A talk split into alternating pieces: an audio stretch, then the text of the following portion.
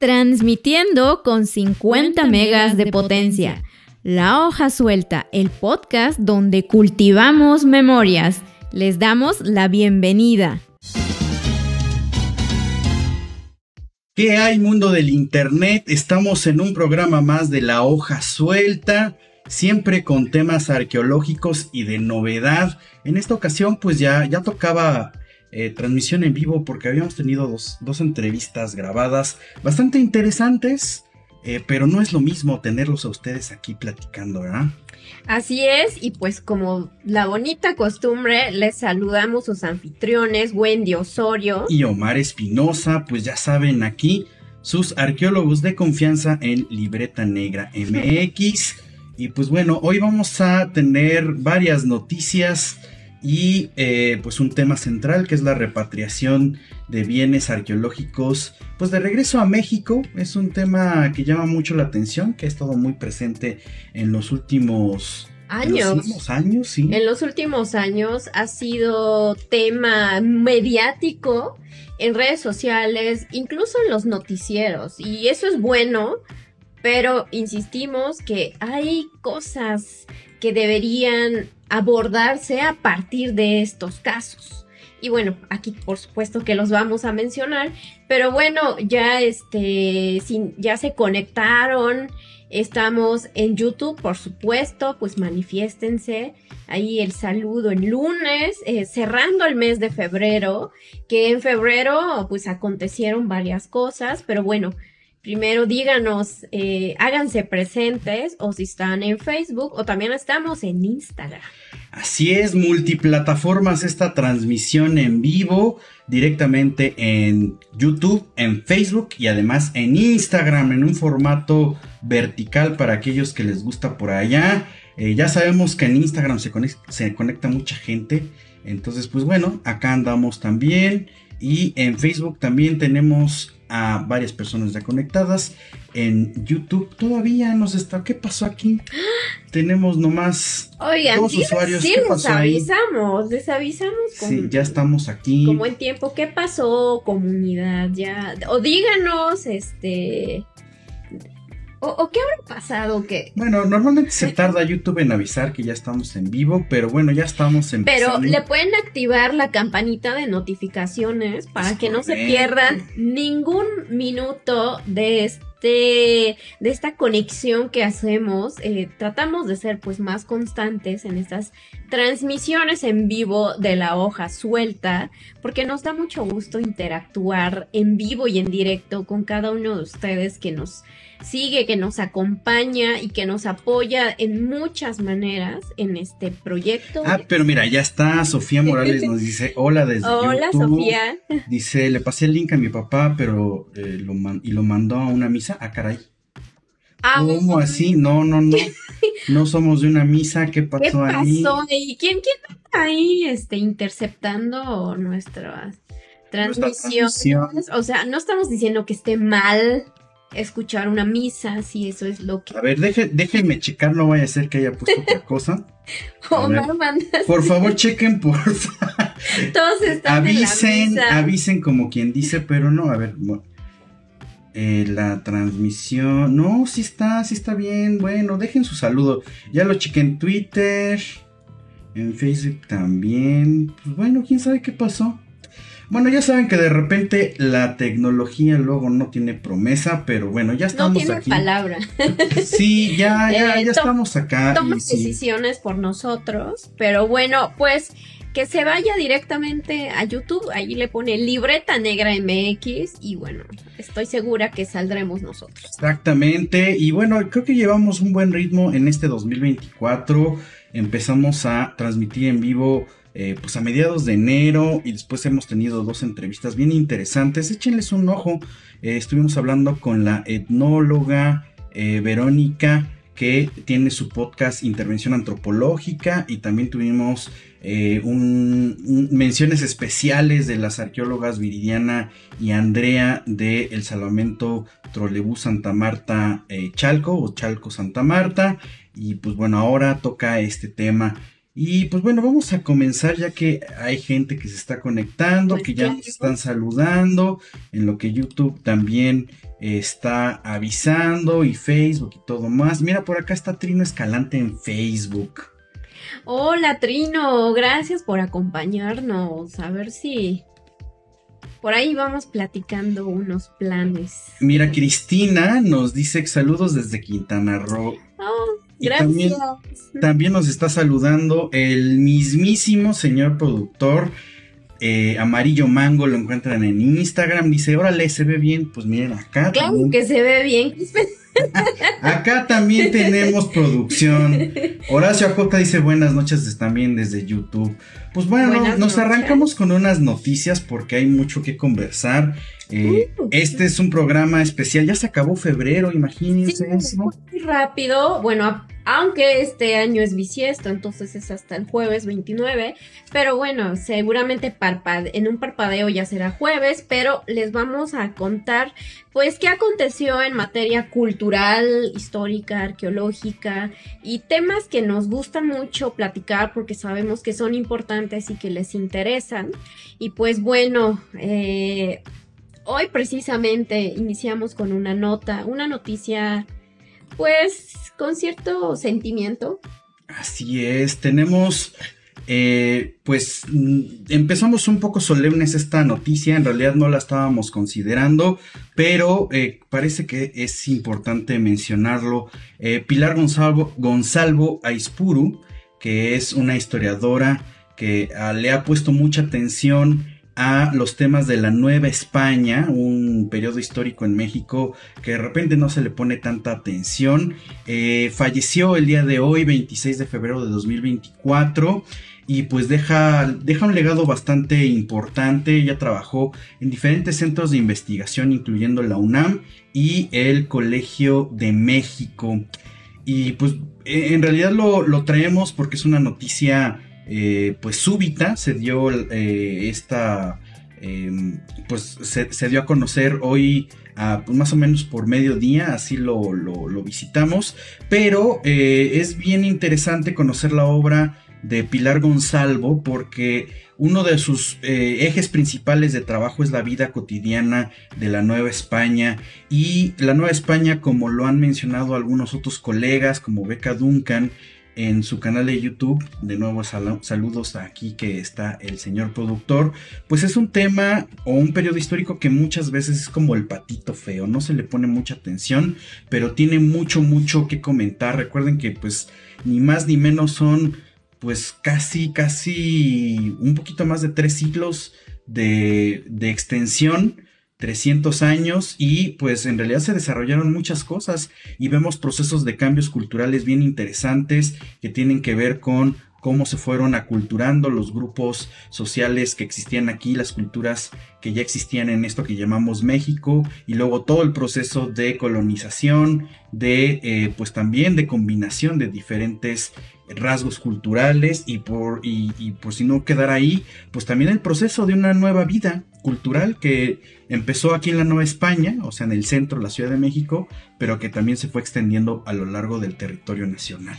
Sí, y yo creo que, por ejemplo, nosotros lo hemos comentado quizá en otros espacios aquí en Libreta Negra MX, aunque por supuesto desde nuestra experiencia arqueológica. Pero abordarlo como lo hizo eh, la historiadora Pilar Gonzalvo, pues también nos da esta, esta perspectiva desde, o digamos que somos em, especialidades o áreas del conocimiento que sí nos eh, podemos alimentar mutuamente, pero bueno, cada uno tiene sus metodologías. Y además, eh, yo creo que en una investigación histórica en, que abar- abarca este periodo, yo creo que es un muy buen complemento también a la hora de hacer investigaciones arqueológicas. Pero bueno, ahí está la nota y bueno, pues por supuesto el legado de esta investigadora que aquí en este espacio apoyamos mucho también, eh, pues abordar y tener presente sobre todo las aportaciones de las mujeres que pues nos dejan eh, su legado en cuanto a investigación o, incluso en las cuestiones del arte, ¿no? Pero bueno, Sí, bueno, pues Pilar Gonzalo Aispuru, eh, historiadora, especialista en la Nueva España y particularmente de la vida cotidiana y algunos temas relacionados aquí en la Ciudad de México, fallece el día de hoy, 26 de febrero 2024. Pues bueno, ahora sí que este, pues un, eh, un, un mensaje de pronta resignación a todo su círculo familiar y de amistades. Y por supuesto, la mejor manera de reconocer su labor, porque además escribió bastante, hay que, hay que mencionarlo, tiene muchos libros. Y quédense en esta transmisión, porque de hecho vamos a recomendar un par de sus libros. Eh, pues es conocer su obra. Quizás sería bueno hacerle por ahí un, capítulo especial. Eh, me parece que vale la pena porque eh, realmente creo que yo sí la he leído a, Pilar Gonzalvo y deja muchas enseñanzas de este periodo de, la Nueva España. Entonces merece mucho la pena el reconocimiento a su memoria y bueno, pronta resignación a todos sus círculos por aquí tenemos a Manuel Camal que dice buenas noches, saludos desde Mérida, Yucatán. Noemí Hernández que se junta aquí en YouTube. Y pues así se va juntando la, gente. gracias, gracias por estar aquí. Avísenle a la gente que más confianza le tengan, que ya está Libreta Negra MX en, en vivo. Y además comparten este enlace para que llegue a mucha más gente y pues podamos cotorrear a mucho gusto. Y pues bueno, pasemos a noticias que eh, pues ya teníamos preparadas. Esto es algo que surgió en este mismo día, pero hay eh, pues notas un tanto mucho más alegres. Entonces vámonos con las notas porque eh, resulta que se acaba de inaugurar hace, hace un par de días la feria, la 45 feria internacional del libro del Palacio de Minería, una de las ferias del el libro pues más importantes de la Ciudad de México y pues por ahí nos estaban diciendo que la segunda más importante después solamente de la de eh, Guadalajara. Aunque no sé, yo creo que la de, la de Oaxaca, la Feria Internacional de Oaxaca también entra al quite. ¿Ustedes qué opinan? Yo creo que sí, pero solo podemos corroborarlo si lo visitamos, así que invítenos, que con mucho gusto iremos a la feria de Guadalajara o a la de Oaxaca. Es una cita de vida esa. Y bueno, a esta de, minería, pues también coméntenos si ya la visitaron, qué novedades les llamaron la atención. Eh, a nosotros, bueno, particularmente las cuestiones en cuanto a temas culturales, de historia, de arqueología. Y bueno, eh, por ahí va a haber un, bueno, hemos visto que presenta pues la cartelera de las actividades entre las que se encuentran pues conferencias o también pues presentaciones de novedades editoriales y bueno particularmente hay una que nos interesa mucho pero esa es hasta el siguiente domingo casi al último sí no sé si los si los organizadores de ferias del libro eh, del Palacio Minería, la de Guadalajara, la de Oaxaca o la del Zócalo nos estén viendo aquí. Pero si nos están viendo, llámenos, invítenos. Hacemos coberturas eh, pues chidas. Eh, por aquí, por cierto, eh, recuerden que pues, a nosotros nos llama mucho la atención lo que tiene que ver con ciencias sociales, humanidades. El, Colegio Nacional sí nos mandó su cartelera. Ahí sí, mira que... Palomita. palomita al Colegio Nacional. Porque resulta que tiene varias presentaciones editoriales de novedades. por aquí, el jueves 29 de febrero, pues va a estar presentando el libro Cómo nace y crece un volcán del, doctor Atl. el próximo Viernes 1 de marzo, eh, también una presentación editorial que es Algunos giros de, de, Gabriel Said de Adolfo Castañón. Y también el sábado 2 de marzo, presentación editorial El largo instante del incendio de Rafael Mondragón Velázquez. Esa solamente es una muestra de los libros que tiene el Colegio Nacional. Por ahí se presenta algún otro libro de Lina como novedad editorial. Este, quizá en esa sí hagamos presencia, pero todavía no estamos seguros. ¿Les decimos o no les decimos?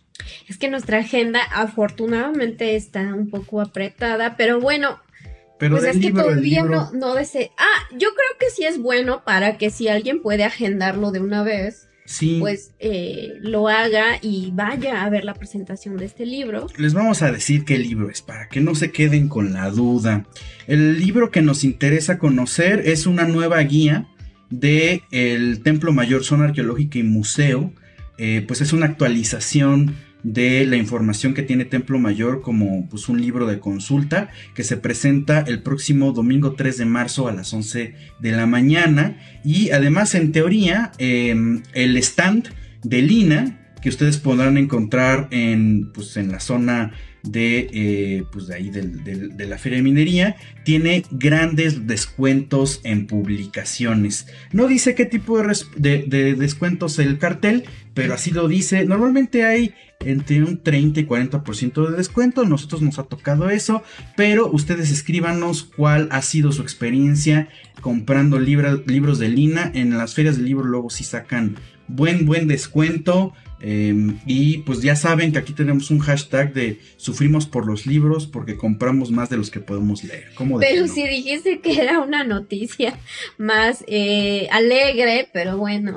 Bueno, pues es, alegre porque puedo, comprar Omar, no ha querido ir porque no puede comprar todos los libros que quiere y luego los que se atraviesan sin planearlos. Ah, para mí, personalmente, esta feria del libro en el Palacio de Minería es muy especial porque les cuento que fue mi primera feria de libro aquí en la Ciudad de México en 2016. Ya lejano 2016 me parece, pero sí. pues está interesante la primera feria del libro que visitaste aquí en la Ciudad de México y no más. Sí, por eso siempre es un gusto cuando se tiene la oportunidad de ir, porque además el recinto donde se realiza me parece también muy interesante el propio inmueble y pues bueno, podemos tener acceso además.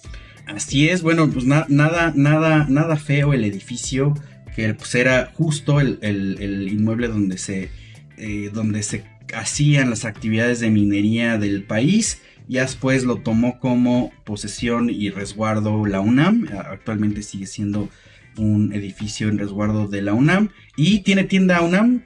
Tiene una tienda, una librería de la UNAM. No necesariamente en las fechas de, la feria del, libro de Palacio Minería. Pero ahí está. Entonces, bueno, se inaugura esta, se inauguró esta feria del libro el 22 de febrero pasado. Y se va a terminar el, el el 4 de marzo de este año. Y pues recuerden el horario de lunes a viernes desde las 11 de la, las 11 de la mañana hasta las 8 y media. O sea, eh, les da tiempo de visitar la feria y luego venirse a la transmisión de Libreta Negra MX. Y tiene un costo de 20 pesos entre semana, sábados y domingos de 10 de la, de la mañana a 8 de la noche. Y el costo de entrada es de 25 pesos por persona. No está nada, nada este, caro. Entonces aprovechen. De repente hay muchas presentaciones editoriales, varias eh, conferencias y actividades. Por ahí esta edición 45 tiene de mascota unos ternurines que han hecho revuelta en redes sociales. Ustedes escríbanos aquí en comentarios si han visto estos eh, ternurines y si les llama la atención. Por acá en Instagram nos está eh, visualizando la mismísima famosísima MX. Recuerden que eh, son los mejores souvenirs arqueológicos de México y del mundo, como de que no. Pues bueno, ahí está el tema de los libros. Siempre acabamos con libros, Omar. ¿Te das cuenta? Y de hecho vamos, vamos a inaugurar la cámara chismosa. Ahí está, mira. Para que vean la primera recomendación del día de hoy. Eso, de este lado, ¿eh? Para que vean la calidad de la transmisión. Este libro ya lo, ya lo platicamos en una entrevista breve con su autor, Eduardo Cruz Vázquez, Vislumbres del Sector Cultural. Lo pueden encontrar justamente este libro como eh, novedad editorial en la Feria Internacional Libro de Palacio Minería, en el stand de la eh, eh, Universidad Autónoma del, del Estado de Nuevo León. Entonces ahí busquen este libro, es la historia del sector cultural en México que mucha falta hace historiar. Entonces, esa es la primera recomendación de la noche, vislumbres del sector cultural, novedad editorial que pueden encontrar en el stand de la Universidad Autónoma de Nuevo León. Ahí está la primera, vislumbres del sector cultural y nos regresamos a la cámara normal. Eso. Ya ven, porque aquí la producción se mejora día a día y si les gusta este contenido recuerden pues que nos pueden echar mucho la mano pues suscribiéndose al canal, dejando un like, un comentario y también si pueden pues hagan un super chat que ya tenemos super chat aquí en YouTube, un super gracias y también tenemos Patreon, PayPal y por ahí una cuenta bancaria si se les hace más fácil. Pues como la ven, ¿Cómo la ven? Los veo muy callados. ¿Qué sucedió ahí? Están prestando mucha atención, a todo lo que les estamos contando. Y pues, completando a esta petición, yo me uno agradeciendo cada una de las acciones que hacen por apoyar eh, de manera desinteresada y por creer en el proyecto. Pero bueno, solo quería hacer como un breve intermedio Sí, hace rato mencionamos al Colegio Nacional y se nos olvidó que no se les olvide que todavía está abierta la convocatoria del ensayo, del concurso de ensayo de Beatriz Ramírez de la Fuente, que es un concurso para hablar sobre historia del arte. Me parece muy relevante. Sí, es un ensayo, eh, bueno, en, concurso se presenta en un formato de ensayo y precisamente alrededor del tema de todo el trabajo también de esta historiadora del arte muy eh, reconocida y fue pionera también en abordar temáticas en cuanto al estudio de estilos de los las diferentes culturas del México antiguo.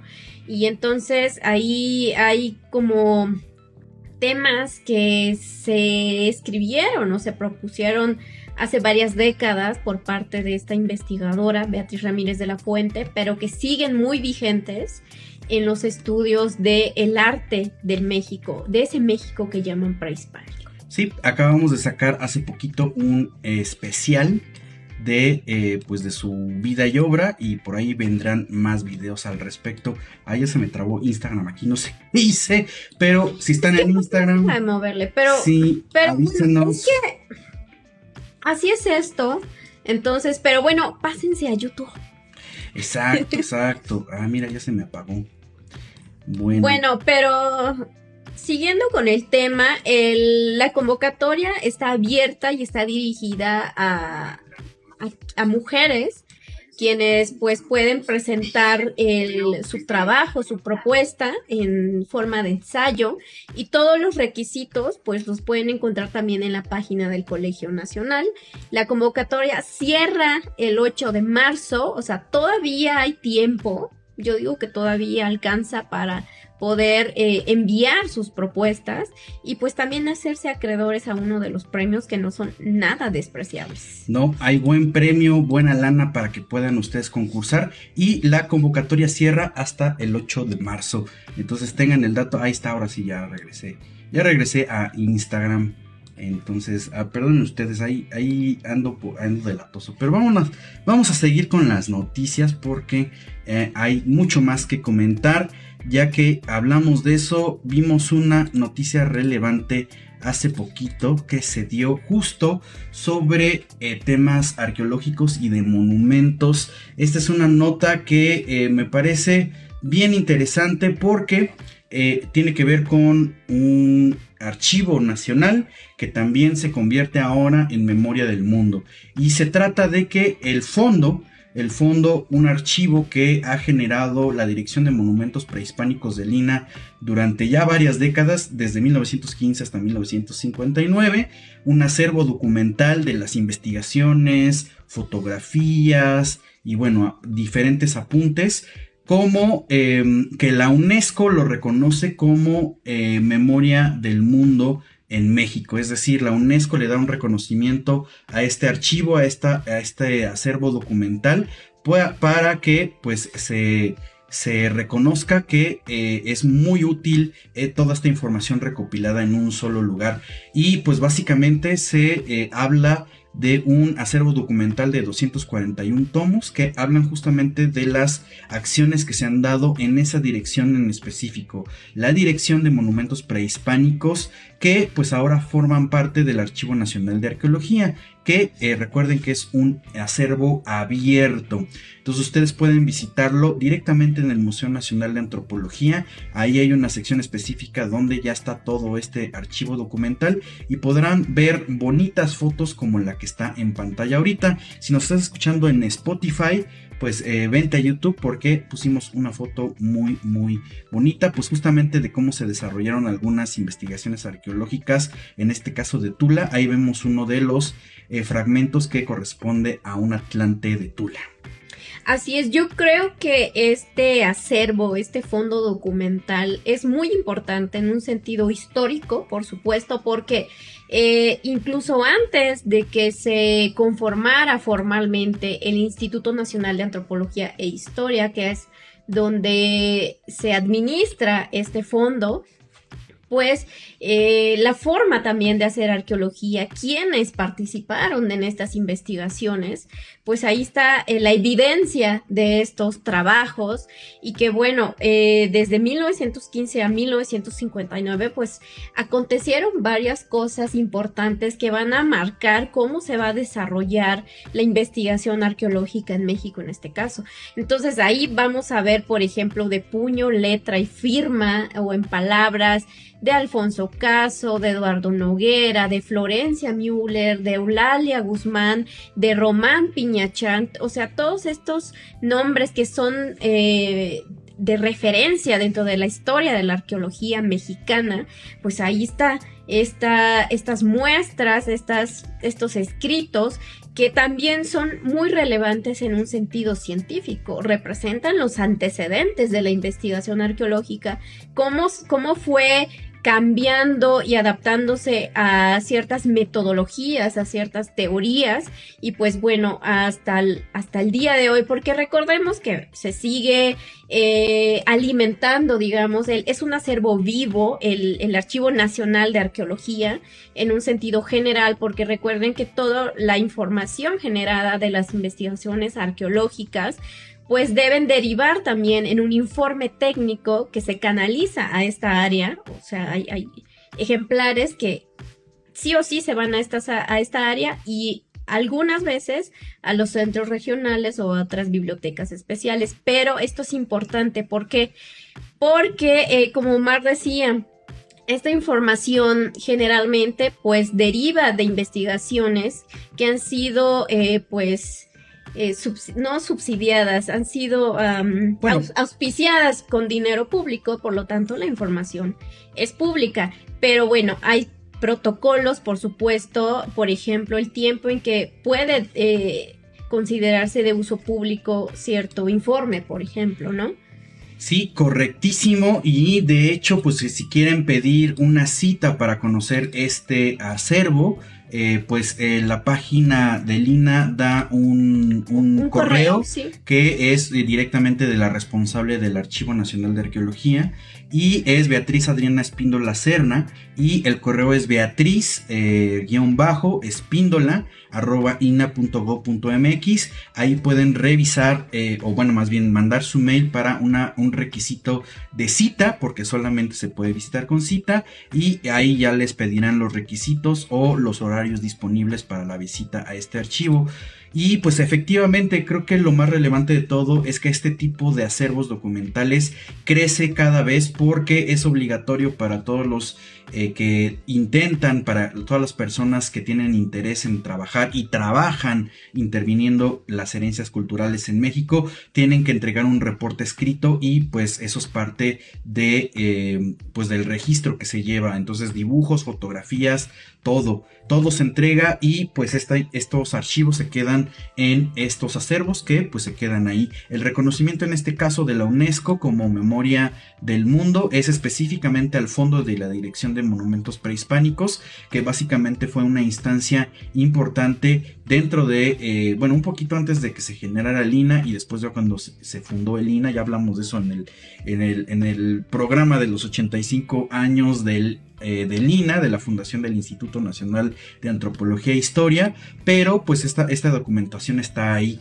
Y luego Luis Arturo desde YouTube nos escribe y dice, hola Libreta Negra, ¿saben si, algún, eh, ¿saben si habrá algún proyecto de digitalizar este acervo a partir de este reconocimiento? Saludos desde Cuernavaca. Muy interesante la pregunta. Eh, fíjate que no podría decirte con seguridad que exista, o sea, yo no lo sé pues, pero yo asumo que por este tipo de reconocimiento y por el trabajo que conlleva justamente la organización, sistematización y pues básicamente resguardo de este, de este tipo de archivo documental, sí existe un proyecto de, de digitalización porque mucho de la documentación pues ya corresponde justo a principios del siglo XX. Entonces ya tendría que haber al menos un registro fotográfico y pues alguno, algún trabajo ahí.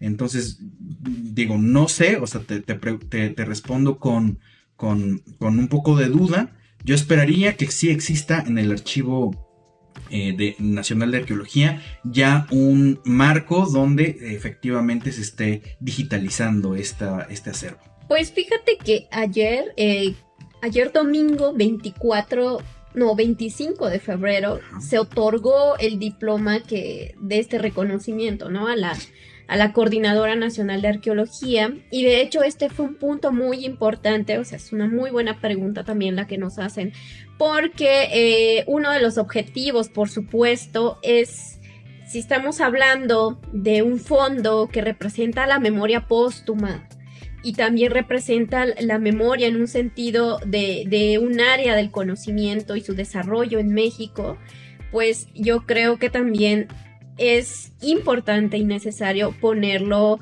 a acceso del público. Y esto sí lo comentaron en, esta ceremonia, digamos, de entrega del diploma de reconocimiento, porque eh, sí se mencionó que la idea o una estrategia para ponerla a disposición del público que esté interesado, pues es precisamente mediante la digitalización. Pero sí sabemos, también somos conscientes de que es una, es una tarea que requiere pues abordarse desde una, una muy buena planeación, porque bueno, requiere también pues hacer uso de muchos recursos. Claro que ahora diríamos, bueno, es que la tecnología está. La tecnología tiene un costo y además ¿quién, quiénes van a también a realizar este, este tipo de, digitalización, de estar como eh, pues organizando todo el acervo que por lo que yo entiendo es abundante, es variado, entonces yo creo que sí requiere como una muy buena estrategia de sistematización. Pero bueno, eh, yo entendí que sí se está haciendo, pero eh, no sé qué, cómo va el nivel de avance, dónde estaría disponible, porque bueno, sabemos que requiere la suma de muchos esfuerzos, pero qué bueno que sí se esté considerando y que pues se esté haciendo. Entonces se entiende que ya están haciendo el trabajo y bueno, también hay que mencionar que el INA eh, pues ya lleva un poquito de avance en este tipo de iniciativas de digitalización de este tipo de documentos, porque en la página de la mediateca ya hay muchos eh, documentos que están accesibles. Tienen una muy mala calidad, pero ahí están. Entonces de repente sí te los puedes topar en internet.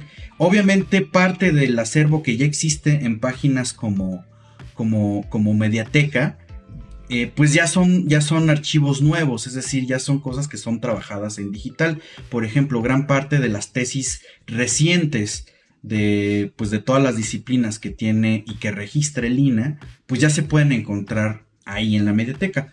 Entonces, si le ponen Omar Espinosa Severino en la mediateca del INA, les va a salir mi tesis. No estoy presumiendo, pero lo pueden No estoy diciendo que estés presumiendo. Bueno, es que es verdad. Eh, y agregándole algo más, es que en los últimos 20 años, si queremos más o menos ser generosos en ese panorama, lo que se entrega, por ejemplo, en cuestión de informes técnicos, fotografías, dibujos, eh, incluso videograbaciones, pues son obviamente en formato digital. Y bueno, esto eh, hace pensar que puede ser un poquito más fácil el proceso. Pero bueno, eh, ojalá que algún día ya podamos tener una muy buena plataforma donde podamos consultar y usar, hacer uso de estos documentos. Es, es más, en la mediateca se pueden encontrar escaneados libros de Lina que en su momento pues sí, se trabajaron digamos en formato análogo.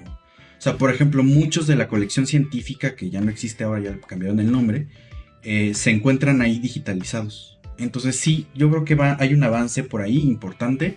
Y pues a veces no funciona la mediateca, hay que decirlo, el servidor se cae de vez en cuando, pero es un buen fondo para estar eh, buscando. A lo mejor, ahí yo me estoy apresurando mucho, parte de este archivo y de este fondo de la Dirección de Monumentos Prehispánicos va a estar disponible en este tipo de plataforma. No sé si en la mediateca o en otro lado, pero eh, pues ahí está, ¿no? Entonces ya nos dice Luis, gracias por la respuesta. Pues no, no hay de qué, para eso estamos. Aquí nos mantendremos informados en medida de lo posible. Y pues se los estaremos compartiendo también. Y bueno, esto pues es un logro y se escucha como muy... eh, viéndolo en un sentido romántico, por supuesto, como la memoria de Así la arqueología mexicana. Oye, ¿qué está pasando con la computadora? Hoy tenemos este. Tenemos algunas fallas de desconecte. Por ahí sí eh, se llega a cortar la señal en alguna de las plataformas. Avísenos porque estoy recibiendo un mensaje de que no está directamente conectado, específicamente en YouTube. Pero parece que sí se ve y que por eso nos están escuchando. Entonces, bueno, aquí nada más no voy a poder ver el chat completo. Pero eh, seguimos, seguimos porque estas cosas de repente no nos había pasado ya en las últimas transmisiones. Pues Tengo yo creo que puede ser también como una actualización del software. Sí, de hecho. Sí, que siempre nos agarra luego, pues, en curva.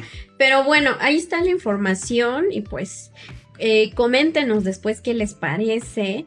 Y bueno, eh, también es como un, un- una...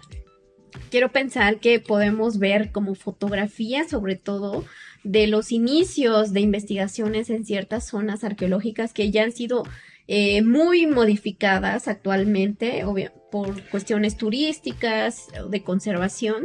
Yo creo que sería muy buen panorama para comparar. Bueno, pues ahí justamente la foto que están, que están viendo en pantalla es la de las excavaciones de Tula.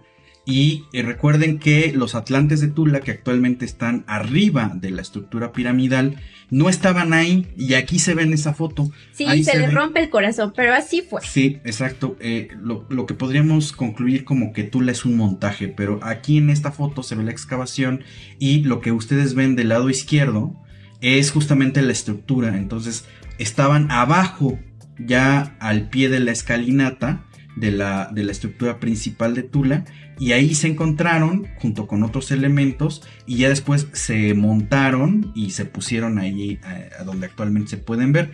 Nos dice Anemac que no había saludado por aquí. eh, que eh, se escucha, se ve bien. Sofía Morales también nos dice que se ve bien todo en YouTube. Se lee y nos dice Alfonso que probablemente los servidores de internet del mundo están fallando. Eso platicábamos hace rato, efectivamente. Bueno, no me espanto. Es que ustedes han de saber, ustedes no ven aquí, nada más ven nuestras bellas caras, pero em, tenemos que usar un software de transmisión que manda la señal a YouTube, a Facebook, a Instagram. Y todo eso se configura. Actualmente la, la- la- la más reciente actualización ya puedes enlazar la cuenta directo de YouTube para que lo mande directo. Y ahorita me dice que no se puede acceder. Entonces por eso estoy entrando en crisis. Pero se está manejando eh, bastante bien al Ay, parecer. Ya deberías estar curado de espanto. Sí, Omar. bueno, mientras no, se nada. corte. Mientras nos sigamos escuchando bien y ustedes también nos comenten y nos podamos conectar en tiempo real, yo creo que no, no vamos a dejarnos Ya con espantar. eso, nomás, nomás por eso dejen un super chat por el susto y el Se le bajó el azúcar a. Exacto. Ah, pues mira, dice Noemí Hernández que había una serie de publicaciones llamadas Cuadernos de Arquitectura Virreinal y Cuadernos de Arquitectura Prehispánica. ¿Estarán disponibles en la mediateca? Sí. Sí hay algunos, pero no están completos. Eso sí, yo, yo he consultado algunos de esos cuadernos de arquitectura virreinal y de arquitectura prehispánica. Es una colección bastante buena que hacía Elina ya pues por ahí de los 60s y 70s. Eh, no es por presumir tampoco, pero nosotros tenemos algunos en físico. Pero ya son muy complicados de conseguir y en la mediateca sí se encuentran. Les, les digo, la mediateca es una paginaza, ¿eh? es, una, es una muy buena web. Sí, tiene, es un buen repositorio para quienes, incluso para hacer investigación. Y como recomendación, si van a querer consultarla, entren en la noche. Mira, nomás esa no me la sabía. Sí, sí, sí, por propia experiencia se los recomiendo para que, porque hay, a veces hay que abrir archivos pesados, bueno, relativamente pesados.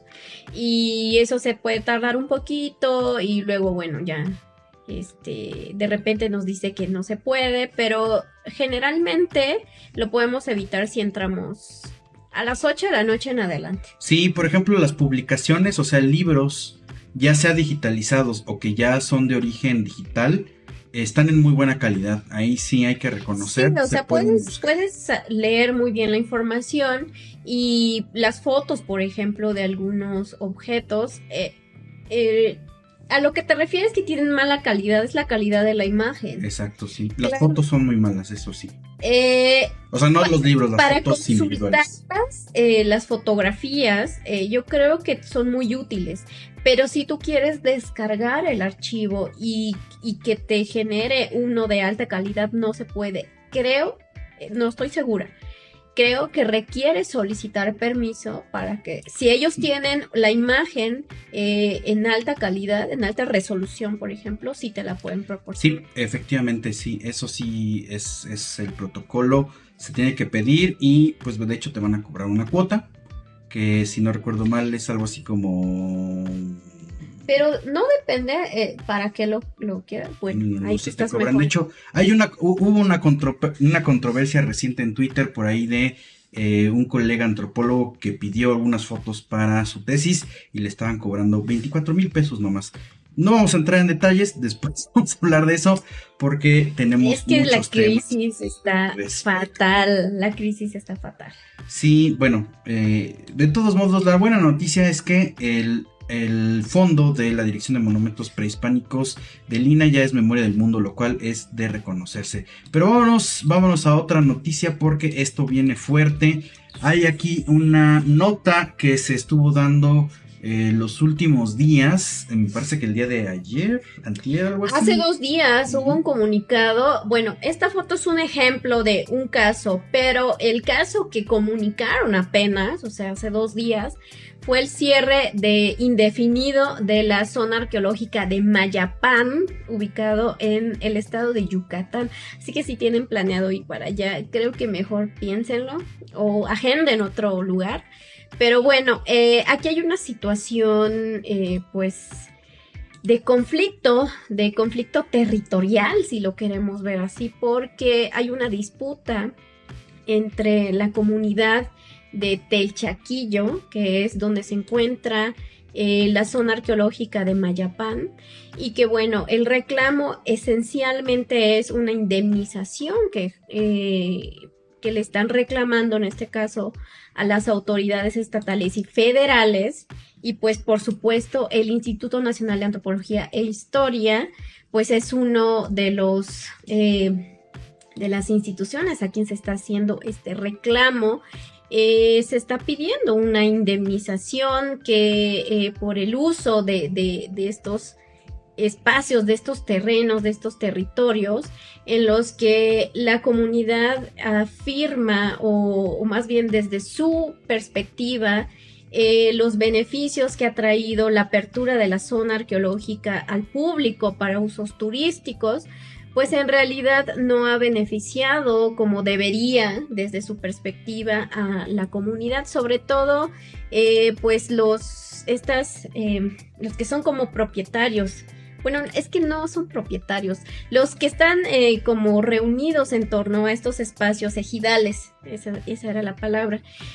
En realidad no es un caso aislado, es, es un ejemplo de los varios que incluso están aconteciendo actualmente, lamentablemente, esta disputa de, de estos espacios.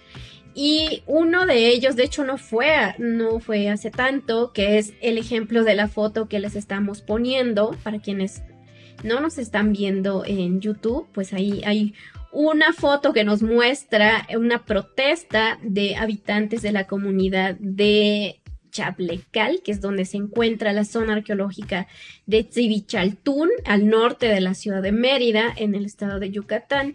Y bueno, esa foto es del 2021, porque en el caso de esta zona arqueológica de Tzivichaltún, a finales de enero se, igual se, se, emitió un comunicado donde estaban pues aclarando que la zona arqueológica se iba a cerrar. En ese momento dijeron que por dos semanas, aunque para la fecha en la que estamos transmitiendo no hay noticias de que ya se haya abierto otra vez esa, zona arqueológica y es que además es una de las más visitadas en el equinoccio de primavera, que es el 21 de marzo. Se han visto justo, bueno, ahí, se ve en la imagen, pero si han visto una foto de una estructura maya donde el sol sale justo en medio de la puerta o de la ventana, es esta zona arqueológica. Sí, el templo de las siete muñecas de Tzivichaltún. Y bueno, en realidad eh, la petición es algo muy similar a los ejidatarios de la comunidad del Chaquillo respecto a la zona arqueológica de Mayapán.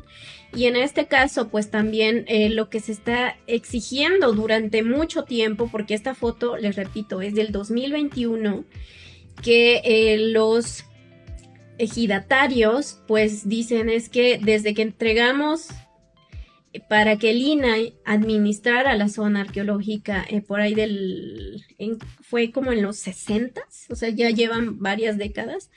En realidad ese no fue el problema, sino que ellos sintieron, según sus testimonios y algunas investigaciones que se han hecho al respecto, es que hubo como un, un paulatino, este, pues una exclusión paulatina que fue escalando al grado de que ellos dijeron, oye, es que estos lugares que eran de nosotros y que incluso el, Parque Nacional de Tzivichaltún, que es eh, zona eh, protegida, que adentro está la zona arqueológica, pues también tiene, toca estas áreas ejidales de estas dos comunidades, de Chablecal y pues también de Tivichaltún. Entonces, eh, en realidad lo que ellos dicen es que a nosotros en realidad nunca nos ha beneficiado en ningún sentido que esto esté, eh, esta administración que abrió la zona arqueológica y que tiene un uso turístico, etcétera, y que vemos cómo se han desarrollado otras cosas en términos, pues también turísticos, a nosotros en realidad nos ha relegado y no tenemos como un, un beneficio. Entonces, eh, ellos le pasan al costo a, pues, en, este caso entiendo que a autoridades estatales y también al, al INA, y bueno, ahí no hay como, no les hacen mucho caso en resumen, va escalando, exigen una indemnización, no hay también como un interés según, eh, según la información, no hay, no hay un interés por parte de las autoridades para solucionar esto. Y bueno, esto escala más por ahí de dos, a mediados de 2021 que deciden cerrar la zona arqueológica. Estos ejidatarios.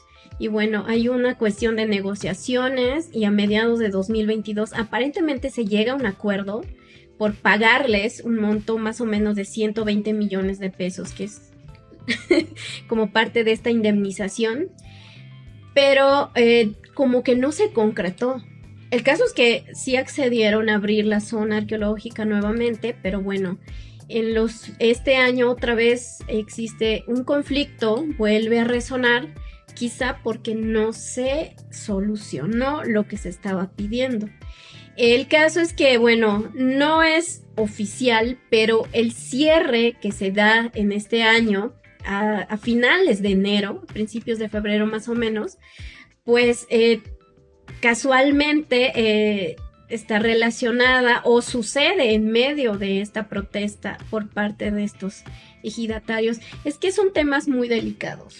Sí, y en realidad pues esta solamente es una reseña breve de la noticia porque es un problema que ha trascendido pues las décadas Esto lo decidimos incluir en el programa del día de hoy porque está pues básicamente en el marco de las disputas de las herencias culturales. Ya hemos hablado en algunos otros programas sobre este tipo de cosas y eh, pues hay un conflicto que se genera a partir de la gestión de estos bienes patrimoniales. ¿No? En este caso hay diferentes zonas arqueológicas de la región maya que han tenido disputas, pero no son las únicas. De hecho, aquí en el centro del país también hay otros sitios arqueológicos que han tenido disputas de que las comunidades aledañas a, las zonas arqueológicas pues no ven un beneficio de que exista eso y recuerden que hay varios problemas jurídicos. Nos preguntaba aquí Alfonso que si no hay un registro de propiedad, no, no lo hay. Bueno, sí lo hay, pero no lo hay. Lo que pasa es que eh, recuerden que con la reforma agraria que impulsa el presidente Lázaro Cárdenas del Río por ahí de, eh, pues de 1940, pues vamos a tener que hay una repartición de tierras que no son eh, propiedad privada, sino son tierras o predios ejidales, es decir, hay una propiedad colectiva de esos terrenos, pero no se tomó en cuenta las zonas arqueológicas. Cuando existe o cuando se fundamenta la ley federal de monumentos y zonas arqueológicas de 1972, se considera a las zonas arqueológicas como eh, pues territorios federales, es decir, que son propiedad de la nación y que deben estar administrados por la federación por el nivel más alto de gobierno. Entonces ahí empezó la disputa de diferentes entidades, no solamente del, nivel federal de gobierno, sino también, pues básicamente del nivel local de gobierno. Muchos de los gobiernos estatales quieren tener administración de estos sitios arqueológicos porque también les llama la atención, pues recabar recursos a partir del turismo, pero en última instancia se ha dejado y se, deja olvidado básicamente a las poblaciones. Muchas de ellas han protestado y han cerrado carreteras, han cerrado sitios arqueológicos. Entonces esta última, este último cierre Mayapán y pues otros que, han, que se han venido dando en los últimos años, particularmente en la zona maya, pues eh, es, un, es un resultado de estas gestiones. Y es un problema muy grande porque muchas veces el gobierno federal impulsado por el, por el INA sí hace acuerdos, pero francamente de repente pues le falta galleta para poder concretarlos y esa es una de las grandes protestas que tienen estos pobladores si ya se hizo un convenio que, sea de tal monto monetario y no se paga con un plazo que se dio, o sea, no sé cómo ha sido el, acuerdo, pero pues tú pactas una, una, una cifra y dices, bueno, pues en un año te lo pago o en lo que sea, y si no, y si llega esa fecha y no se paga, pues bueno, ahí hay problemas. Y pues al, final la mayor disputa es que estos terrenos que se consideran al mismo tiempo ejidales y al mismo tiempo eh, eh, territorio o zona federal, pues no puede ser utilizado por los ejidatarios. Entonces no pueden tener cultivos, no te pueden tener construcciones, no pueden hacer modificaciones, no pueden hacer un chorro de cosas, pero la federación sí le saca provecho por, por ejemplo, por el turismo. Y aunque, por cierto, para que ustedes lo sepan, aunque sí hay un, hay un articulado específico en la ley eh, de monumentos y en la ley de cultura, de que sí debe de haber una, un porcentaje que se debe de pagar a los eh, pues a la comunidad aledaña a estas zonas arqueológicas, eso en la realidad no se cumple. Entonces por eso hay mucho de, este tipo de, protestas. Sí, y yo creo que también, porque, bueno, tomando en cuenta que eh, el ejido en sí no solo es una cuestión de poseer un territorio y usar los recursos, sino también es como ah, un, eje de organización colectiva. Tiene una, tiene una implicación de, vínculos sociales entre personas y entre las mismas personas con el territorio. Yo creo que, eh, bueno, de acuerdo a, la información que circula, que ha circulado en los últimos años, hay, hay un sentimiento pues de desplazamiento.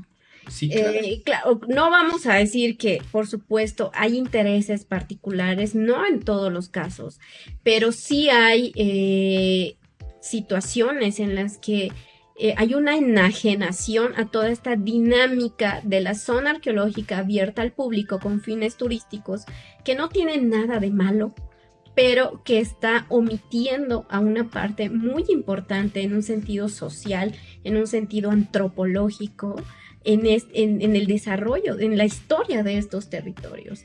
Yo creo que, por ejemplos, lamentablemente podríamos citar muchos a lo largo de, las últimas décadas y pues lamentablemente se ve a veces agudizado, sobre todo porque, por ejemplo, esta zona eh, de, del área maya pues va a detonar con el megaproyecto que se está haciendo, que tiene en gran parte fines turísticos. Sí, entonces bueno, seguiremos reportando aquí en Libreta Negra MX, muy pendientes a estas disputas de las herencias culturales. Es un tema muy relevante y pues se han cerrado diferentes zonas arqueológicas al respecto y efectivamente por ahí seguramente vendrán más cosas porque a pesar de que hay una obra que dice que es eh, pues un, es una obra de transporte público, eh, pues hay muchas críticas al respecto. Luis Arturo por acá nos dice, entiendo que el INE etiquetó mucho recurso para la compra de terrenos este año, eso definitivamente también enrarece el tema. Sí, efectivamente, en la partida presupuestal 2024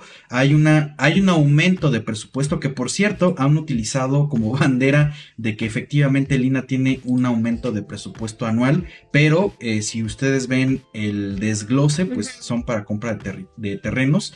En este caso, quizá quizá, quizá, no lo sé, porque no viene especificado, pero probablemente tenga que ver con este tipo de pagos. ¿Cuántos millones de pesos eran? Eh, para este caso de Chivichaltún, 120 millones. No, pues es harta lana. Claro. Entonces, pues habrá que ver que efectivamente eso se cumpla, porque si no, va a seguir, eh, pues, habiendo problemas en ese sentido. Y Noemí Hernández dice, y, quizá también resurgió por el contexto general de las zonas arqueológicas cerradas por el crimen organizado. Esto lo que comentamos en la transmisión pasada, que en Chiapas hay diferentes problemas de, eh, pues, de crimen organizado que están cerrando caminos y están cerrando accesos a sitios arqueológicos emblemáticos como eh, Yaxchilán, y Bonampa. Yaxchilán y Bonampa. Ah, sí. Chéquense la, la, pronunciación de Wendy porque ella es la que sabe maya. Nosotros pronunciamos todo mal esas palabras. Entonces, ¿cuánto, ¿cuándo abrimos un curso de lengua maya? Ah, claro, hay que abrir eh, un curso ahí para nuestra comunidad que nos apoya de cultura y lengua maya, por supuesto. A ver, quien quiera un curso. Manitas arriba un para curso taller de eh, cultura y lengua maya, dejen su comentario aquí. Pues para que lo armemos, ¿verdad? Porque si no, lo es que sí son temas como escabrosos y los tratamos aquí porque forman parte de la realidad actual.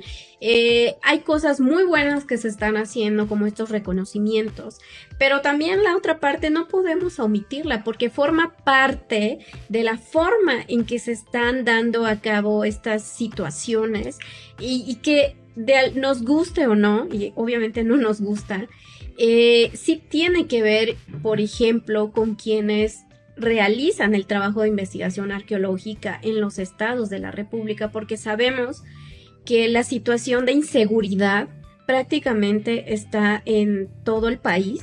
En algunas zonas, pues sí es más, eh, más rojo, si lo queremos ver de ese modo, como Guerrero, varios estados del norte, en este caso el estado de Chiapas últimamente ha dado mucho de qué hablar y bueno pues eh, ahí está la información y pues yo creo que lo que lo que mejor eh, debemos hacer en estos casos es mantenernos informados y, al tanto. Sí, y, y de hecho para que no les digan y no les cuenten que tienen otros datos, la investigación arqueológico, la arqueológica en México ha sido impactada porque se trabaja mucho en campo. Eh, evidentemente, desde pues la guerra que, surge en 2006, 2006, 2012, ese, ese, ese, esa gestión presidencial, ya sabemos todos por qué, pero sí, sí hubo muchos cambios de cómo se trabaja en campo, qué protocolos deben de hacerse y pues bueno, también ha habido eh, incidentes ahí, muchos no son públicos, pero también existen y es algo que hay que ponerle mucha atención. Vero dice, hola, buenas noches, Sofía dice, yo Ahí está, Noemí también se apunta. Claro, y también lo podemos, lo podemos hacer en modo virtual. Yo creo que sería mucho sí, más sencillo. Sí, por supuesto, y pues Yo creo que lo vamos, lo va, tenemos que ir agendando. De, de hecho, desde el año pasado eh, está la propuesta, pero bueno, es que queremos abordar todo. Pero Sí, efectivamente, pues ya estaremos dándoles noticias. claro, así que esténse pendientes cuando les anunciamos. Y pues bueno, ya el gran tema de la noche que ya llevamos Más de una. cua- 40 minutos hablando, pero este se pasa volando, ¿verdad? Por aquí en Instagram ya vimos que hay varios conocidos, nos está visitando una eh, estrella de TikTok, Fe- Fer Arqueología, que tiene ahí muchos seguidores y mucho pegue. Eh, pues por ahí tenemos una plática pendiente, pero gracias por acompañarnos. Y eh, Rad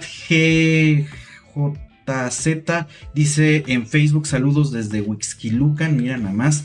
Y pues bueno, la nota de la noche es justamente la repatriación de piezas arqueológicas, pues que ha, ha- ha sido un emblema en el actual gobierno porque se han regresado un poco menos de 15 mil objetos desde diferentes puntos del mundo, ya sea por regresos voluntarios, por, em, eh, ¿cómo se dice cuando la policía te quita cosas? Decomisos. decomisos o por convenios que se han generado. Y pues bueno, la, la noticia más reciente es que esta eh, pieza que ven en pantalla se regresó desde Portugal. Es una nueva pieza arqueológica que se regresó a México hace poquito. Déjenme encuentro eh, aquí la nota. Dice, el gobierno de México recupera una pieza arqueológica de, eh, que, estaba originalmente en subasta en Portugal.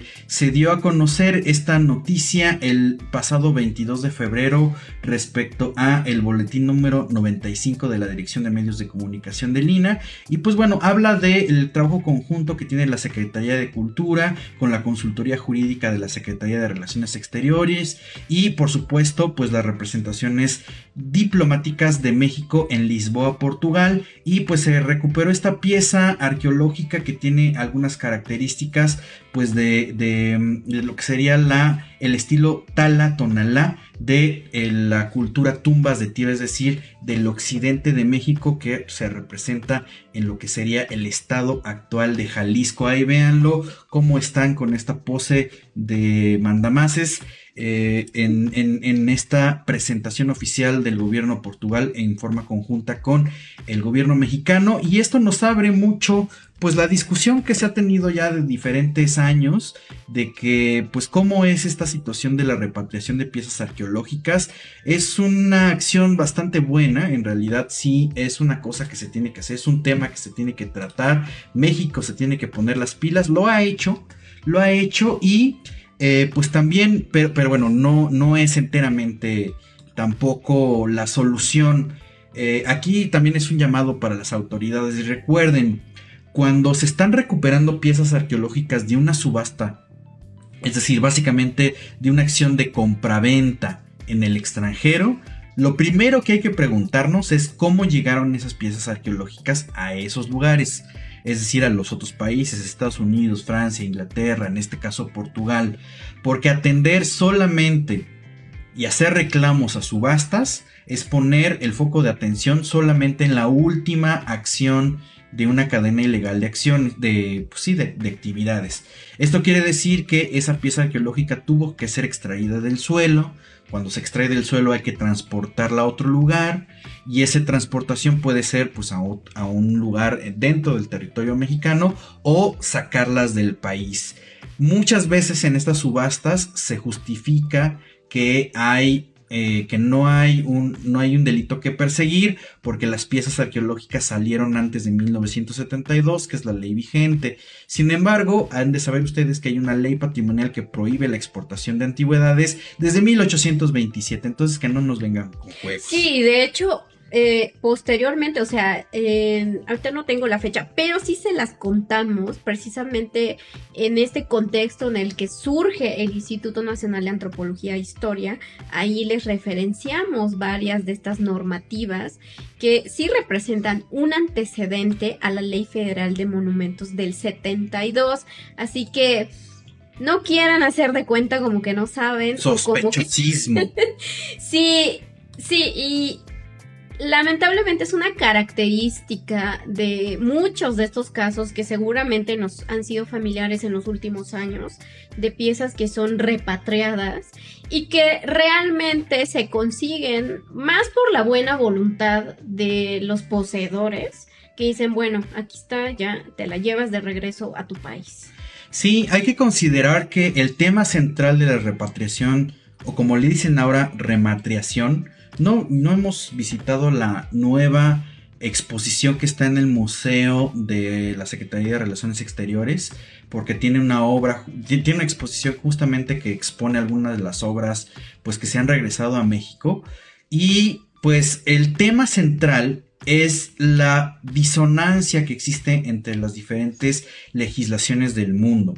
México, por un lado, tiene una legislación cultural que es sumamente rígida y vigilante, que supervisa hasta, hasta el más mínimo detalle la gestión de estos objetos. Es decir, para hablar en términos técnicos, las piezas arqueológicas que existen en México no tienen un usuario eh, de pertenencia, o sea, no, no existe una persona que le pertenezca. En México eso no existe. Una persona no le puede pertenecer a una pieza arqueológica. Mucho ojo. Si tú te ostentas como, como propietario de una pieza arqueológica, estás cayendo en una, em, en una irregularidad que, que puede tener hasta problemas judiciales. ¿Qué es lo que sucede? La ley, existen dos leyes que hay que checar porque aquí es un embrollo. Primero es la Ley Federal de Monumentos y Zonas Arqueológicas, Artísticas e Históricas y por otro lado la Ley General de Bienes. Que la ley de bienes habla de qué es y qué no es un bien inalienable de la nación. Es decir, México considera que todos sus recursos naturales y culturales le pertenecen a la nación. O sea, todo lo que está en el subsuelo, en el suelo, en las fronteras terrestres, fronteras marítimas y aéreas le pertenecen a México y el, legítimo administrador de esos bienes va a ser el gobierno mexicano. Entonces, una pieza arqueológica, esté donde esté, le pertenece, o mejor dicho, su resguardo legal es el gobierno mexicano. En este caso, ahora saltamos a la otra ley, la Ley Federal de Monumentos. ¿Cómo va a hacer acción o ejecutar estos términos de administración o gestión de los objetos. El gobierno tiene diferentes instancias para eh, pues hacer uso y aprovechamiento de esos objetos. Entonces, en primer plano tiene el INA, el Instituto Nacional de Antropología e Historia, fundado en 1939. Y actualmente, a partir de 2015, pues se generó la Secretaría de Cultura Federal. Esas son las instancias que le toca hacer el resguardo de los objetos arqueológicos en el país. Entonces, eh, son bienes de la nación como un recurso cultural que tiene que administrar el gobierno a partir de las instancias correspondientes, en este caso el INA y la Secretaría de Cultura. Y esa legislación es muy particular en México porque eh, solamente se lleva a cabo o es vigente en el territorio nacional.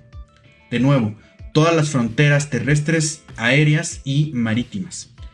Sin embargo, hay otros países como Estados Unidos, España, Inglaterra, donde los bienes arqueológicos o antigüedades o pues cualquier cosa que tenga como esta etiqueta de herencia cultural o de patrimonio cultural, sí pueden ser, este, sí pueden ser o pertenecer a una persona, sí pueden ser propiedad privada. Entonces, el derecho internacional tiene que ahí entrar y gestionarse o que tiene que eh, mediar, digamos, con entre, entre diferentes leyes. La ley del país donde sí se considera como un bien privado y otros países como México, Perú también tiene esta, esta legislación, Ecuador, ya hemos hablado con arqueólogos y arqueólogas de Perú y de Ecuador, donde los bienes son patrimoniales del gobierno o de la nación. Entonces tiene que entrar una, una negociación entre ambas partes, normalmente entre el, el depositorio que tiene eh, esta pieza arqueológica y la representación diplomática de México para que esas subastas o esas compras o ventas o que la posesión de estos objetos se eh, negocie para llegar a un acuerdo. Entonces normalmente lo que hace es que el gobierno mexicano habla directamente con, con quien se ostenta como, como poseedor de esa pieza y entran en un acuerdo. Muchas de las devoluciones que se han hecho en los últimos seis años, es decir, en la gestión de este actual presidente, se han hecho de esta manera. Son retornos voluntarios porque se llega a un acuerdo o la otra parte eh, tiene la disposición de regresar los bienes arqueológicos. En este caso fue una pieza, una escultura que vemos en pantalla, pero si ustedes revisan los boletines y las noticias más recientes, muchas veces son lotes, es decir, conjuntos de objetos, entre 40 y 100 objetos normalmente han regresado este, voluntariamente. Y por otro lado, han existido situaciones, eh, vamos a llamarle extraordinarias, donde el gobierno mexicano por el interés, la importancia de los, de los objetos arqueológicos, el gobierno mexicano ha tenido que entrar en la subasta y comprar los objetos. Este fue el caso de eh, uno de los códices que actualmente se resguardan en, el, en, la biblioteca del Museo Nacional de Antropología. Ahí yo les recomiendo mucho que para conocer esa historia vayan y vean el capítulo del foco en ADN 40 con Beca Duncan, donde fueron a visitar la biblioteca justamente del Museo Nacional, porque ahí muestran justo el códice que fue comprado por el gobierno mexicano y ahí cuentan la historia de que se tuvo que intervenir en la subasta, no hubo un acuerdo, entonces se tuvo que entrar a la puja y el gobierno mexicano tuvo que comprar de forma privada este códice. Eh, ah, ah, son situaciones extraordinarias. Esto no, no sucede así de manera regular, ¿eh? Entonces, nomás para que lo sepan. Pero ahí está la gran disyuntiva de la repatriación de piezas arqueológicas. Muchas piezas, ya lo hemos hablado, muchas piezas, piezas u, objetos arqueológicos no son conocidos por las, las autoridades o por los gobiernos. Por ejemplo, el monumento 9 de Chalcatzingo, que tenemos un, un video especial de ese, que dio la noticia justamente hace un año que, se retornaba con bombo y platillo, era parte de una colección privada de una persona en Estados Unidos, pero no se sabía que existía esa pieza hasta que la persona lo prestó a una, a una exposición en Nueva York. Hasta ese momento los arqueólogos se dieron cuenta, por ahí estaba David Grove y Ann Cypher, se dieron cuenta que existía la pieza y que correspondía a Chalcatzingo en Morelos. Entonces a partir de ahí se empezó a señalar y después, décadas después, el gobierno mexicano entró y hubo una gestión de décadas, más o menos unos 30 años, de negociación para que esa pieza regresara y actualmente se encuentra en Cuernavaca. Entonces no son temas sencillos, por eso sí son victorias y sí que bueno, se aplaude que efectivamente se regresen estas piezas arqueológicas y que se dé la nota. Pero recuerden, no se trata solamente de las subastas y de acuerdos pues, de colecciones privadas. Hay mucho que se tiene que contener porque el saqueo arqueológico sigue pasando hasta la fecha. Y la compraventa, en este caso, de objetos de herencias culturales, paleontológicas, arqueológicas, históricas, y artísticas en México son ilegales. Es decir, no se puede comprar y vender, no se puede transportar, no se puede exhibir nada más así porque sí. Hay ciertas normas que se tienen que seguir para pues tener un resguardo de este estilo. También ya hablamos, ahí tenemos un programa especial de, em, de preguntas frecuentes de arqueología donde les comentábamos pues qué sucede si te encuentras una pieza arqueológica, si te la quita el INA, pero pues ya habíamos mencionado pues que eso es un mito, no te las quitan nomás porque sí, tú la puedes donar, eso sin duda, pero tú te conviertes en un eh, pues un resguardo o te queda, queda tu resguardo esa pieza arqueológica, pero te tienen que dar una documentación porque si no no puedes comprobar, comprobar que efectivamente tú tienes ese pues esa condición de esa pieza arqueológica. Te conviertes en custodio. Exactamente. De la pieza o de la colección. Es un tema que seguramente si revisan nuestro, nuestra barra y sobre todo de los podcasts, eh, lo tocamos frecuentemente porque es un tema vigente, lamentablemente como mencionas Omar, y por supuesto que no lo sabemos todo y traemos a diferentes eh, gentes que trabajan en esta eh, en estas áreas desde diversas especialidades, por ejemplo, el trabajo que hace Aurora Noreña, Sí. desde eh, el, el arte, eh, yo creo que es también como una, una vía para trabajar este tema y pues encontrarle ahí algunas soluciones porque lamentablemente es muy vigente, sigue pasando. O sea, no podemos saber qué piezas están en quién sabe eh, qué colección privada en Estados Unidos o en Europa, porque es mayormente a donde se canalizan, se canalizan estos eh, objetos, estas herencias culturales, y bueno, sabemos de ellos hasta que están en una subasta.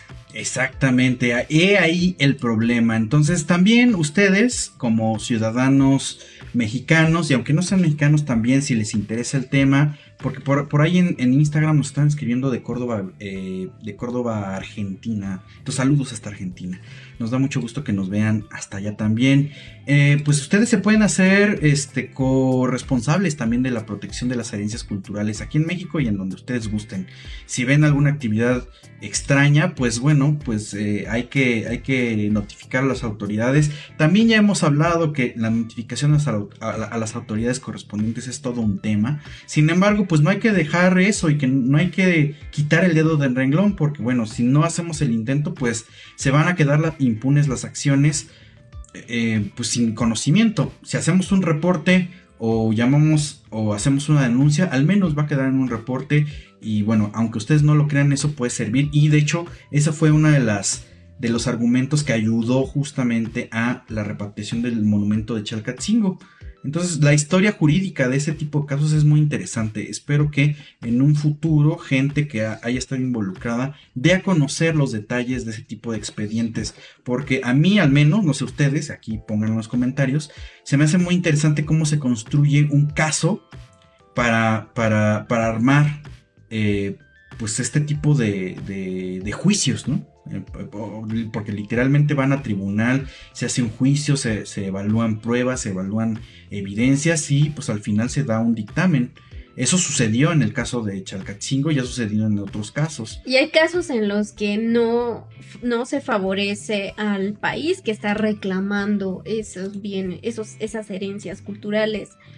Porque a veces el argumento es, bueno, si tú estás reclamando que esto te pertenece y que debe regresar porque salió bajo circunstancias ilícitas, porque salieron después de que se se decretara una ley sobre monumentos, en el, por ejemplo, el caso de México, comprueba tú entonces que estos bienes sí salieron después de que se emitiera esa ley. Sí, O sea, es como sí, ta- también, muy injusto, ta- ta- pero también aquí es un llamado para las cortes internacionales. Tampoco se pasen, o sea, ¿cómo vas a, cómo va a ser el argumento de haber comprueba que te lo robaron? O sea, y, y no se le exige a la otra parte que posee ese bien que compruebe la procedencia legal de esa colección que spoiler, no hay comprobación legal de que tengan piezas arqueológicas en Europa o en cualquier otro lado, porque son resultado del expolio. Ya hemos hablado de eso en este programa. Entonces, ojo, mucho ojo. Y como decía un programa cuando yo estaba niño, eh, llámenle a quien más confianza le tengan. Si quieren Libreta Negra MX, y aquí hablamos de eso. O les diremos con quién, entonces Sí, efectivamente. Bueno, y es un tema que yo creo que no va a parar. Qué bueno que se visualice, pero yo creo que debería tocarse las fibras más profundas que son estos temas que estamos poniendo. Así es, y bueno, pues ese era nuestro, nuestro tema fuerte del día de hoy, la repatriación, pues tomando de excusa esta situación de una nueva pieza arqueológica repatriada de cultura de tumbas de tiro Sí, de que Jalisco, pero sí. no es la única, ha habido más en, en la semana. es que además esa zona, la de Occidente, donde se desarrollaron estas, esta cultura de tumbas de tiro, lamentablemente ha sido muy dañada eh, por estas acciones de saqueo y tráfico de piezas. O sea, yo creo que ustedes eh, visualizan perfectamente los perritos, los tlalchichis, estos de cerámica, que mayormente son en tonos rojos. Y que bueno, nos gustan mucho, porque de hecho aquí tenemos una réplica. Hay una réplica para acá, mira, está la. Sí, ahí está. Y es réplica, para que no digan aquí está el sello de Lina, es réplica. Este tipo de cosas la las pueden encontrar en las tiendas de Lina. están muy bien hechas, la verdad no son muy caras. Entonces... Sí, pero muchos de los ejemplares que son arqueológicos pues están en estas colecciones particulares en diferentes países del mundo. Y pues bueno, es que este tiene una postura un poco este, extraña, poco ortodoxa. Pero nos encantan. Bueno, eh, ha sido pues también todo un tema. Y por supuesto, eh, Lamentablemente no creo que dejemos de ver este tipo de noticias en los medios. Qué bueno, por un lado, que se haga visible y que se hable de los problemas de fondo, pero por lo que vemos es que esto no va a parar en un corto ni mediano plazo. No, es un tema muy denso y seguramente vamos a estar hablándolo de manera continua. Yo les recomiendo porque hace poquito salió un artículo, de hecho fue el día de mm, el día 23 de febrero, salió un artículo especial de que habla sobre este, esta problemática en Arts News, que es un portal de noticias internacional, donde eh, se habla justamente de esta campaña de mi, mi, patrimonio no se vende y las implicaciones que tiene justamente las repatriaciones de objetos arqueológicos y un poquito de las condiciones pues en las que se hace ese trabajo. Y pues bueno por eh, situaciones Em, de conexiones y de manejo de tema, nos, eh, nos entrevistaron a Daniel Salinas Córdoba, que es un buen colega, que formaba parte de Libreta Negra MX hace unos años, del antropólogo Víctor González Robles, que también ya ha estado platicando aquí en la hoja suelta, y de Yo Mero Mero Petatero, donde este, pues damos una opinión sobre este, este problema y bueno, pues un poquito de la discusión reciente por ahí. Yo lo publiqué en mis redes sociales em, personales. Ahí está el artículo Art News. Y pues le, agradezco a Juan eh, Bernardo García pues por la, por la invitación a platicar sobre este tema tan, tan interesante y bueno pues que tiene diferentes cosas ahí. Pero bueno, también eh, pues ya, ya, ya nos hemos extendido y pues si les gusta este contenido, echen la mano, apóyennos. En pantalla ahorita están viendo nuestras plataformas de apoyo. Recuerden que aquí en YouTube ya tenemos super gracias, super chat y pues bueno, también eh, tenemos una plataforma de PayPal donde pueden hacernos llegar alguna donación. Nos sirve para seguir armando nuestro nuestro set, que afortunadamente ya tenemos grabaciones en físico también aquí, de algunos, eh, pues de algunas invitadas, invitados, y pues si quieren todavía llevar esa expresión de agradecimiento y de apoyo más allá, tenemos Patreon, Patreon Libreta Negra MX, donde eh, pues incluso van a tener acceso a algunos cursos que ya hemos dado que están grabados, como por cierto el curso de Historia de la Arqueología Mexicana, que ahí hablamos mucho justo de la legislación y cómo se generó, de algunos casos emblemáticos que no sé por qué nadie ha hecho serie de televisión, pero da para para hacerlo de esa manera. Y pues si no, también de forma tradicional tenemos una cuenta Citibanamex que ven ahí la cuenta clave ahí en su pantalla para que pues si les gusta nos inviten un cafecito también. Y bueno, tenemos algunos comentarios de cierre por acá.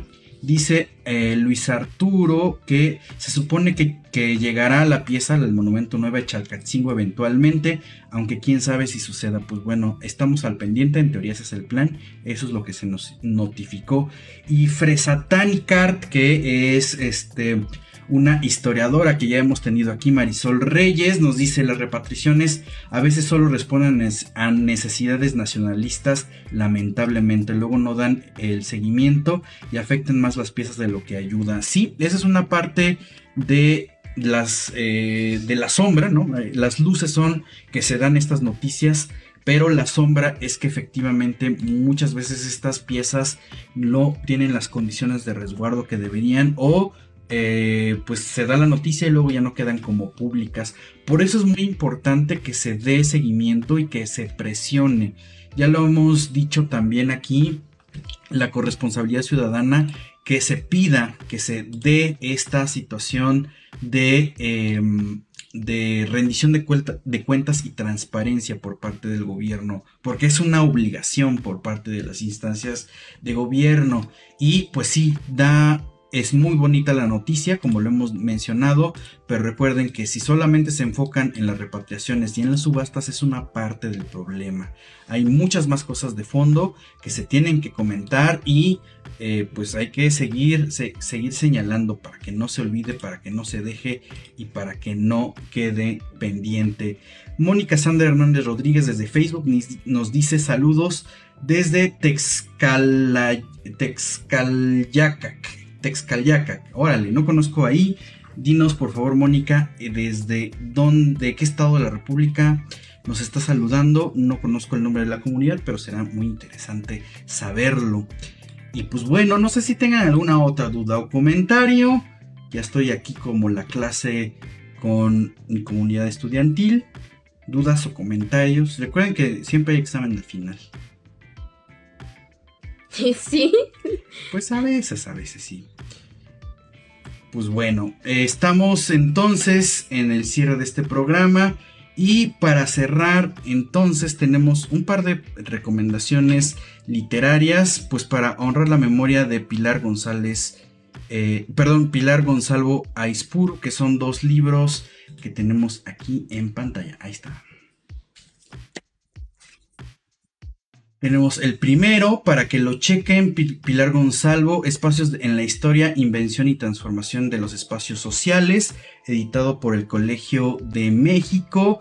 Y pues aquí de nuevo se complementa con algunos otros artículos. Recuerden que eh, Pilar Gonzalo, su tema principal son espacios públicos y la vida cotidiana de México. La segunda recomendación es este otro libro que justamente habla de la historia de la vida cotidiana en México. Este es en realidad una serie de varios libros más. Este es el tomo 3, pero ese tomo está enfocado justamente al siglo XVIII y pues habla mucho de la vida cotidiana en la Ciudad de México y de algunos espacios como eh, qué es lo que sucedió en las dinámicas de las casas, de los ajuares personales y domésticos. Muy interesante. Ambas eh, obras dirigidas, coordinadas, eh, editadas por Pilar Gonzalvo. De nuevo, una historiadora del periodo de la Nueva España, muy, muy interesante porque se comenta poco. Y, ah, mira, nos dice desde, desde Facebook, es Toluca. Entonces, eh, pues saludos hasta Toluca y por supuesto Texcalyacac. Pues muchas gracias por eh, vernos y pues nos seguiremos viendo en la siguiente, ya les dejé aquí en la pantalla. Nos seguiremos viendo en la siguiente transmisión y en el siguiente tema. Y pues eh, descansen este lunes porque empieza la semana, la última semana de febrero. Así es, gracias por conectarse y nos estamos escuchando, nos estamos viendo en una siguiente entrega. Recuerden que cultivamos memorias. Bye. Gracias por acompañarnos. Nos escuchamos la próxima transmisión.